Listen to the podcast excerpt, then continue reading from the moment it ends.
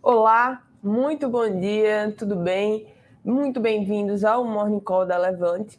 Hoje é quinta-feira, dia 2 de março, estamos começando o mês. Vamos entender o que é que a gente tem para esse mês, o que é que a gente tem para hoje.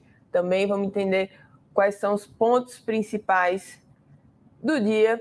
Eu sou Luísa Pires, sou head de cripto aqui da Levante e hoje a gente vai falar um pouco sobre o cenário Brasil, cenário internacional e por que está tudo caindo nas criptos, está tudo à beira de cair ali na quando a gente fala de mercado internacional, quando a gente fala é, de mercado local também. Todo, toda, todo cenário tem um drive, então vamos falar dos drives específicos do dia. Tá? Vamos começar com o calendário.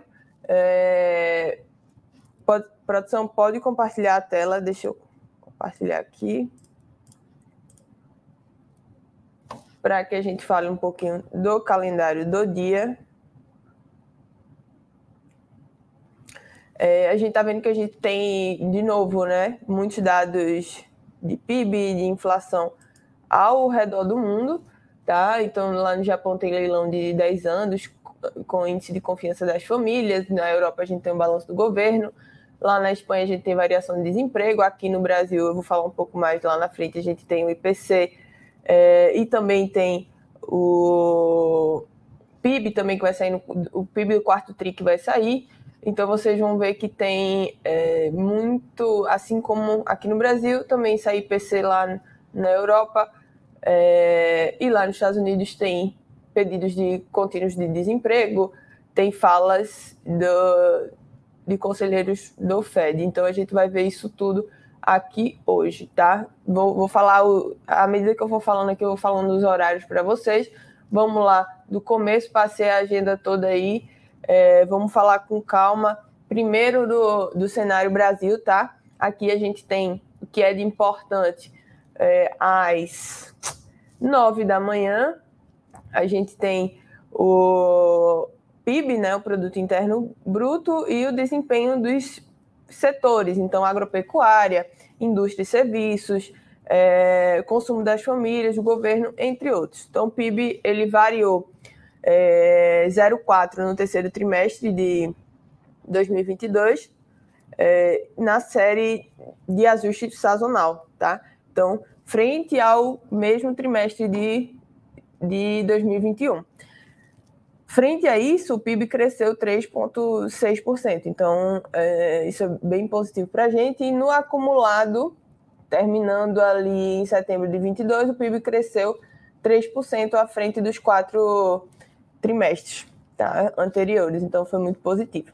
O acumulado do ano foi de 3,2% frente ao, ao mesmo período de 2021 e em valores recorrentes, o PIB do terceiro trimestre de 2022, ele, deixa eu só conferir aqui. PIB trimestral. É isso aí. E, e quando a gente fala do PIB acumulado, tá? É, a gente está vendo aí no terceiro trimestre a taxa de investimento pro PIB sendo de 19 19,6%, então acima da observada lá de 19,4%, e a taxa de poupança foi de é, 16,2% menor que o terceiro trimestre, que foi de 17,2%. Então, a expectativa aí do PIB é, é que venha, como vocês estão vendo aqui, né, na projeção, no consenso geral de mercado, é que venha menos 0,2, eu acredito que a gente pode ver isso vindo em linha, beleza? É, voltando aqui para os leilões de tesouro, a gente tem o típico leilão de tesouro de LTN e NTNF, que é o, os dois os dois leilões é, típicos que a gente tem, tá? Tanto em, em que tem vencimento em 1 de abril e o que tem investimento em 1, 1 de abril de 24, 1 de abril de 25 e 1 de julho de 26, tá? E as NF, é, NTF, NTNF vencem em 1 de janeiro de 29 e 1 de janeiro de 23. Então fica de olho para ver essa marcação aí a mercado, o que pode acontecer e a liquidação financeira que vai ocorrer na sexta-feira desses papéis. Então dá uma olhadinha, a curva está bem interessante. Quando a gente vai para os Estados Unidos, a gente tem o pedido inicial de desemprego, tá? Vamos ver aqui. Obrigada, internet, por estar tá super me ajudando. Aí.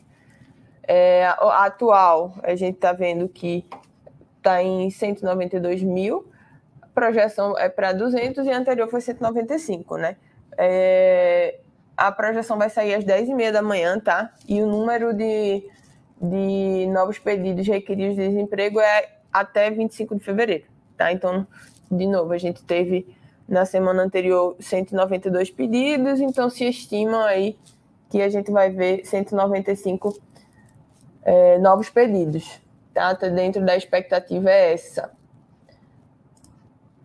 Sempre vem, sempre está vindo nessa média. Isso quer dizer que, só para a gente interpretar a questão do, dos pedidos iniciais de seguro-desemprego, basicamente, se a gente vê que tem muita gente ainda pedindo seguro-desemprego, quer dizer que muito provavelmente a gente vai ter uma, uma economia um pouco mais desacelerada, tá? Se a gente está pedindo é porque muita gente também não está procurando emprego, só que lá nos Estados Unidos tem vaga para dar e vender.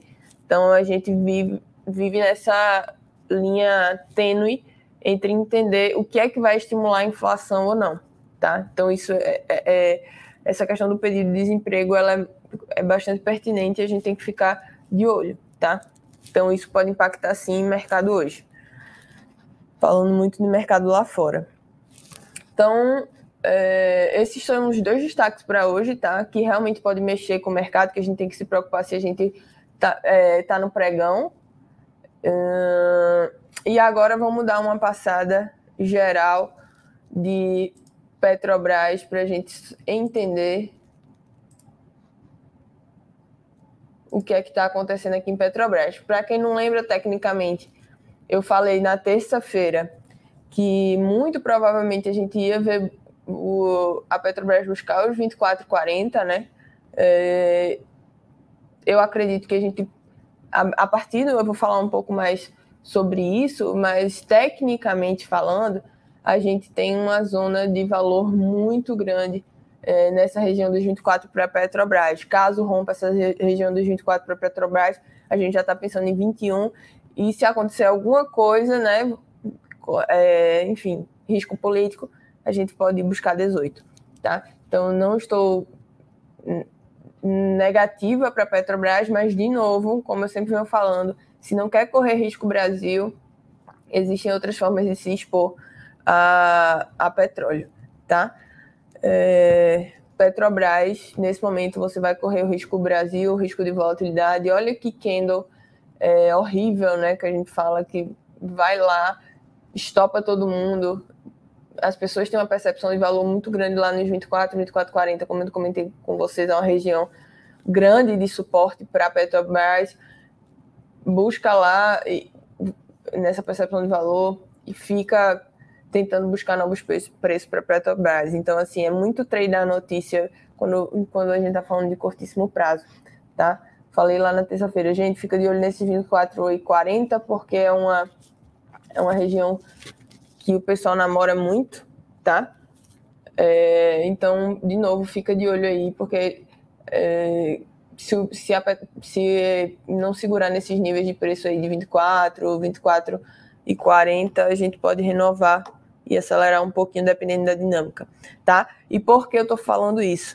É, hum, a gente tem resultado de PIB, a gente tem é, resultado de IPC, a gente tem resultado de muitas coisas, mas o que importa mesmo, que a gente vê é, o investidor de B3 falando, é o movimento da Petrobras. Então, falando um pouco de resultado, confirmando a questão da expectativa da Petrobras, ela reportou o lucro líquido lá de média de 43 milhões, ele teve o crescimento com, com EBITDA ajustado de 16%, atingindo os 73 bilhões que todo mundo é, estava especulando, e a receita já alcançou um aumento de 18%, com 158 bilhões.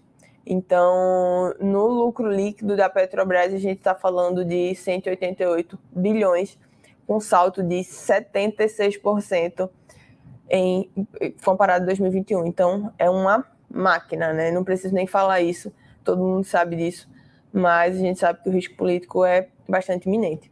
Então, do mesmo modo que com os lucros bilionários da Petrobras, o Bolsonaro citava sobre é, essa política de reajuste, enfim, o que fazer, o Lula também fala a mesma coisa e condena esse repasse total de dividendo para acionista, tá? Então, é, a gente precisa ficar de olho nisso, porque é, essa sim é uma mudança nessa política de preço que pode impactar, tá?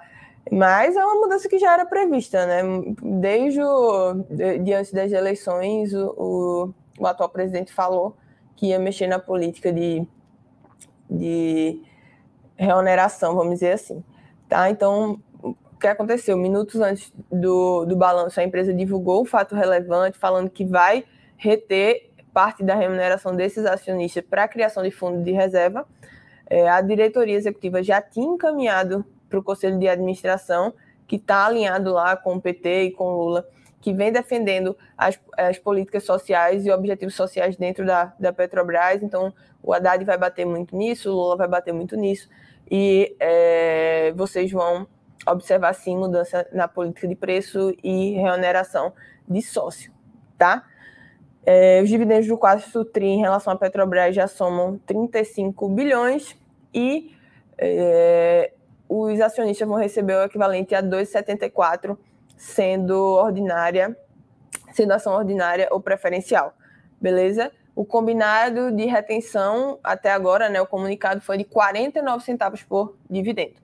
Beleza? Vamos para a parte internacional agora, tá? Deixa eu só dar. Eu, eu emendei um, uma coisa na outra aqui. Não dei bom dia, vou dar uma olhadinha aqui é, para o pessoal. Olá, Alexander, muito bom dia. Márcia, muito bom dia. Hamilton, muito bom dia. Valdir, muito bom dia. Espero que a gente tenha. Eu, tenho, eu sei que tem gente do Cripto 3.0 aqui, então espero que a gente tenha um dia mais tranquilo hoje, tá? É, então, Petrobras já comentamos bastante. Vamos para internacional. É, quando a gente fala de, de política internacional, a gente vê cada vez mais os Fed Boys promovendo uma, uma arrancada nos juros, né? Deixa eu até botar na pesquisa aqui que a gente vai começar a falar dele também. É, a gente vê eles falando uma arrancada de Treasury e não para de influenciar as, as apostas da CME. Então, só faz subir lá o Treasury, então a movimentação do Treasury está chamando a atenção, e muito, muito principalmente porque é, o Neil, ele é descendente de chinês, então não sei muito falar, Neil Kashkari, ter cogitado, uma, e ele tem direito a voto, então por isso que é, pode ter mexido muito com o mercado, o mercado ter ficado um pouco receoso, vamos dizer assim, é, ter cogitado uma elevação de 50% no 50% não, desculpa, 0,50% é, no próximo encontro de política monetária, agora no dia 22. Então, o mercado passou a precificar essa chance maior, então é 30% de probabilidade disso acontecer, né? Mas a gente ainda tem a probabilidade majoritária de vir 0,25, cerca de 70% de probabilidade, tá? Outra novidade que não estava no radar e começou a azedar o caldo, vamos dizer assim, é, foi que o mercado começou a embutir com força maior o risco de juros terminal. Então, é, não se falava de jeito nenhum de 6%, e sempre se falava de 5,5%, não se falava de jeito nenhum de 6%, agora já se fala de 6%, e é, de uma forma bem contundente. Então, essa, essa estimativa agora corresponde a a uma, uma probabilidade bem, bastante factível. E se a gente vê, começar a ver isso, acho que vai azedar o caldo para o S&P, tá? A gente está vendo aqui é, no gráfico diário, só para vocês darem uma olhada, que a gente está assim, numa zona de resistência, tá? Os mais técnicos aí, a, a gente ainda pode ver um repique aqui, a gente pode estar tá fazendo um ombro, cabeça, ombro, para que a gente possa retestar essa zona que é de muito valor, eu já falei, de 3.600 até 3.800 mais ou menos é uma zona de, de valor para o mercado. Tá? A gente está vendo essa, essa linha de tendência de baixa aqui, topos e fundos descendentes, muito clara. Eu acredito que a gente continua nesse canal de baixa, tá? E muito por essas medidas. Eu bati muito na tecla na, na terça-feira sobre inflação e eu vou bater na tecla de novo. Não tem como você prever inflação, não tem como você estar tá olhando é, e precificando inflação. Ah, vai acabar daqui a seis meses vai acabar daqui a um ano, é, vai acabar daqui, a gente vai começar a cortar juros no segundo trimestre. Gente, a gente não sabe, tá? Então, quando a gente fala de, de mercado, e principalmente quando a gente está tocando num assunto sensível como inflação, e de novo, os Estados Unidos não é, passava por isso há 40 anos, quando a gente está vendo isso acontecer, muito de forma proeminente, é, muito provavelmente isso vai demorar. Então a gente vai tem um canalzinho aqui para ficar entre os 3,600 e os 3,800 bem factível, tá? E por muito tempo. Então acho que a gente vai ficar namorando esses topos e fundos ascendentes, então esses rallies de bear market que a gente chama, a gente vai ficar namorando isso.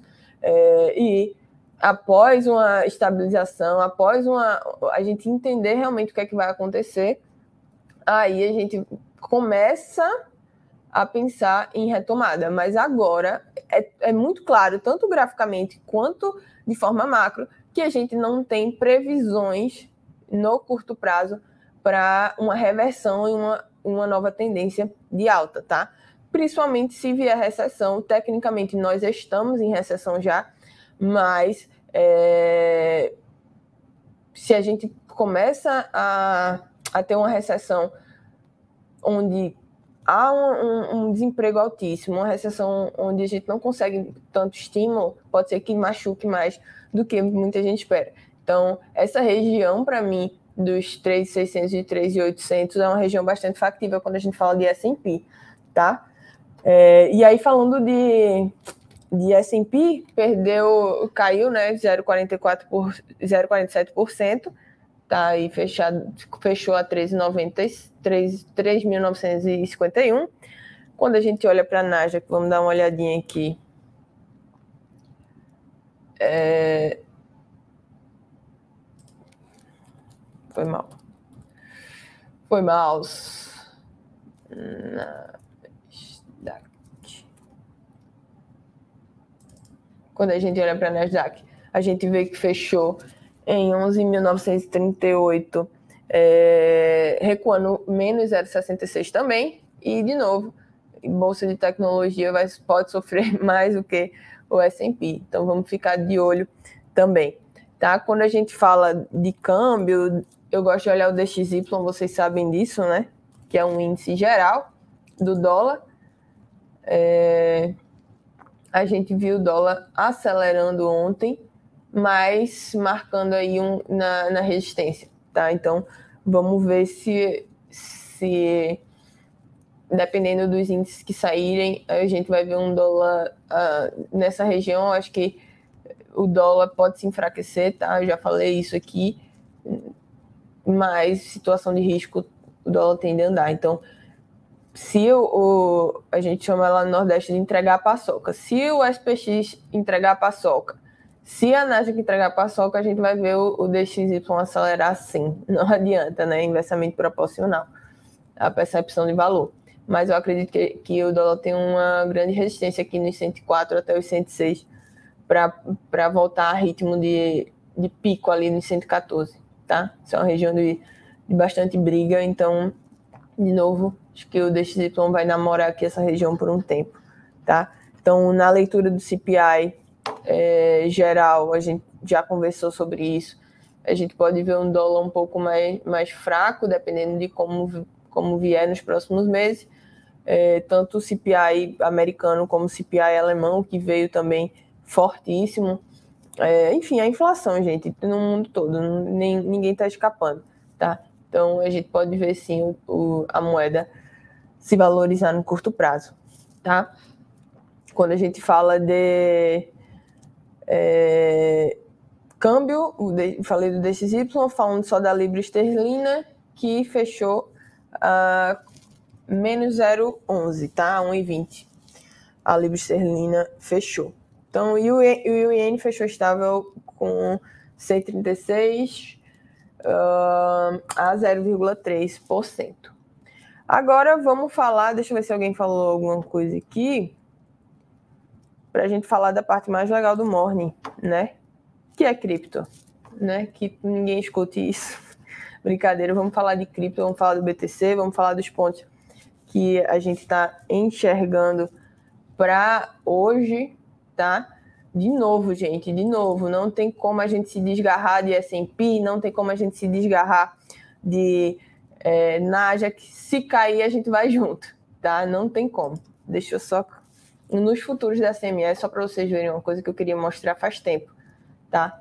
A gente tem esse gapzinho aqui para fechar. Na... Só para vocês entenderem, eu sou muito otimista no longo prazo, vocês sabem disso. Quem, quem tá lá no 3.0 sabe disso. Mas no curto prazo, eu já falei, a chance de correção é muito grande. Principalmente se a gente vê uma aceleração de inflação, como a gente. e uma aceleração de juros, como a gente já vem conversando. É, o que é que muda? É que essa região aqui realmente tem muito valor. Mas se você tem um horizonte é, de investimento um pouco maior, no curto prazo, eu acredito sim que a gente vai, vai corrigir. O que é que beneficia o mercado cripto, tá? É que a gente não está é, tão alavancado quanto o mercado tradicional. Então, a percepção de valor dentro do mercado de cripto é muito mais interessante. Tanto é que a performance do Bitcoin é, no ano está maravilhosa.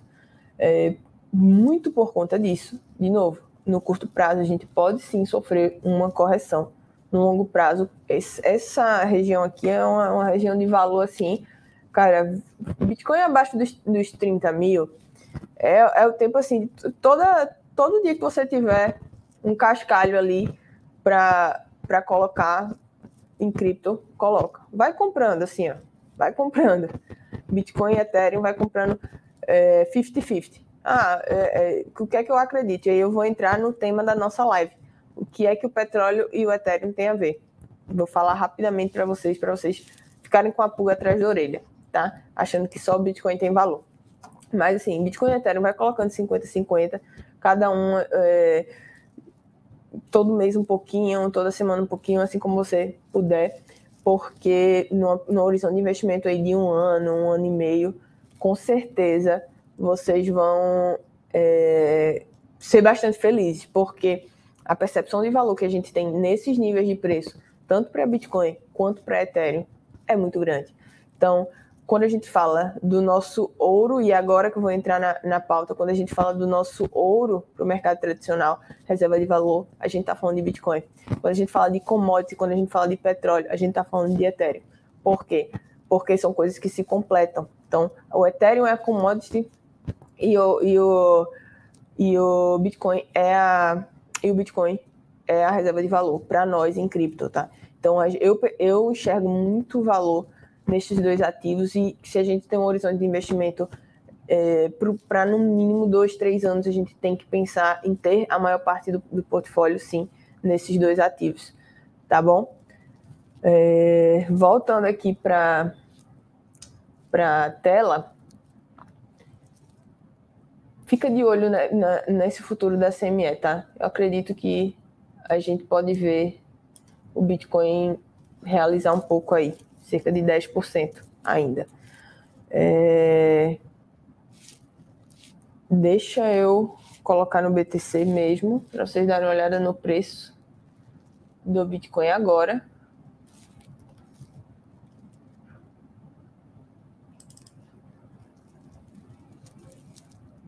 Se a gente sofre esse drawdown aqui, de volta para os 21, 21,500, a gente sofre um drawdown aí, uma queda de mais ou menos 10%, tá? Então ela é muito factível, muito factível mesmo. Sei que as pessoas estão muito animadas com cripto, mas a gente tem que fazer uma gestão de risco bastante ativa, tá? É, lá no, no 3.0, todo mundo sabe, desde a carteira halving até as calls de curto prazo, tudo é gestão ativa, tudo a gente é, é tudo é conversado, tudo é discutido, para que porque não é só comprar. Se fosse só comprar, não, não precisava ter uh, estudo de fundamento, análise on-chain, não precisava ter estudo, estudo técnico, não precisava nada, era só comprar. Então, é, existem criptos que você precisa entender qual é o ciclo dela. Então, não é só comprar a cripto, você tem que entender o ciclo da cripto, tá? Uh... Bom dia, bom dia, galera que chegou depois, tá? Bom dia, Wesley, bom dia, Wellington, bom dia, Orivaldo, bom dia, Marco. Bom dia, Adilson. Bom dia, Andrew. Bom dia, Silmara. Silmara já perguntou. Bom dia, Luísa. Tudo bem? Uma dúvida que tenho. É a mesma coisa investir em cripto nas corretoras dos Estados Unidos e comprar aqui no Brasil? Porque fui olhar na Eveno e só o IOF é mais de 1%. Então, o que é que acontece? Eu não sei certamente se a Eveno, tá? É, ela tem autocustódia, mas eu acho mais interessante você ir para uma corretora de cripto porque você vai estar comprando o criptoativo, tá? E aí você pode mandar para sua carteira. Eu não sei, e eu vou ficar te devendo, tá, Silmara? Essa resposta me cobra. Manda um WhatsApp aí para a gente que eu vou te responder com todo é, carinho do mundo sobre essa custódia, se a Eve não tem custódia ou não, tá? Mas esse IOF aí na compra, eu acredito que deve ser igual às criptos da, da Nubank também. Não tem uma autocustódia, não tem a sua chave. Então, é, não é seu criptoativo, né? Você não consegue mandar para a sua carteira. Então, tem que ter muito cuidado nessas compras em corretoras, porque você tem que saber se a custódia do criptoativo no fim do dia é sua ou não, tá? E eu sempre vocês vão me ver enfatizando aqui que a autocustódia é importantíssima, tá? Os criptoativos são seus, então aprenda a fazer autocustódia. É, e em cima disso, a gente tem é, relatório, tá? De wallet, e a gente tem um relatório que para mim é o mais importante, que é o relatório do, do Bitcoin, tá? Então, entender o que é o Bitcoin, quais são os motivos para se ter Bitcoin, acessa aqui o, o relatório, vou deixar aqui para vocês o relatório, Acesse aqui a, importância do Bitcoin. Bitcoin é, o ativo maior. É, Bitcoin está numa cesta diferente das altcoins, então entenda a importância de, de ter Bitcoin, tá? Deixa, deixei aqui o, o, o relatório, 10 fatos sobre, sobre o Bitcoin que você precisa saber, você precisa entender. É, você precisa entender por que é importante ter pelo menos 1 ou 2% do seu portfólio em criptoativo e 1 ou 2% do seu portfólio em Bitcoin em si. Então, dá uma olhadinha nisso, porque é muito, muito, muito importante você entender porque você está investindo, tá? O Andrew falou: Bom dia, tenho um QBTC 11 na minha carteira, entrei quando estava 31k. Qual a sua opinião? É... Qual a sua opinião seguro pensando em longo prazo? Andrew, eu não sei qual é o tamanho da tua posição em QBTC 11 e dentro da tua carteira, tá? Mas se eu fosse você, ia fazendo um preço médio, essa região de, de compra aqui. É, é, primeiro que teu preço médio tá bom no horizonte de investimento, se tu tem um horizonte aí de dois anos para cripto, é, 31k são, é um valor bastante interessante. E eu acho que é o que o Bitcoin é super, é, desculpa, é subvalorizado aos 31k também. Eu acho que 31k é barato para o Bitcoin, tá?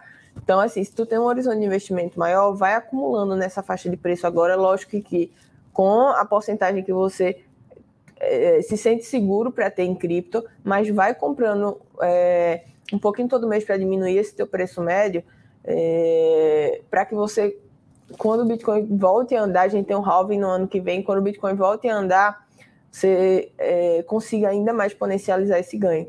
Tá? Então vai comprando um pouquinho todo mês ali entre esse valor de 18 mil dólares e 25 mil dólares é uma é uma percepção que eu tenho de valor muito grande para o Bitcoin. Tá? Então vai acumulando nessa faixa de preço, Porque 31 já é bom, diminuir ainda isso é melhor ainda. Mas 31 é, é uma, uma faixa de preço que, para mim, o Bitcoin está subvalorizado demais.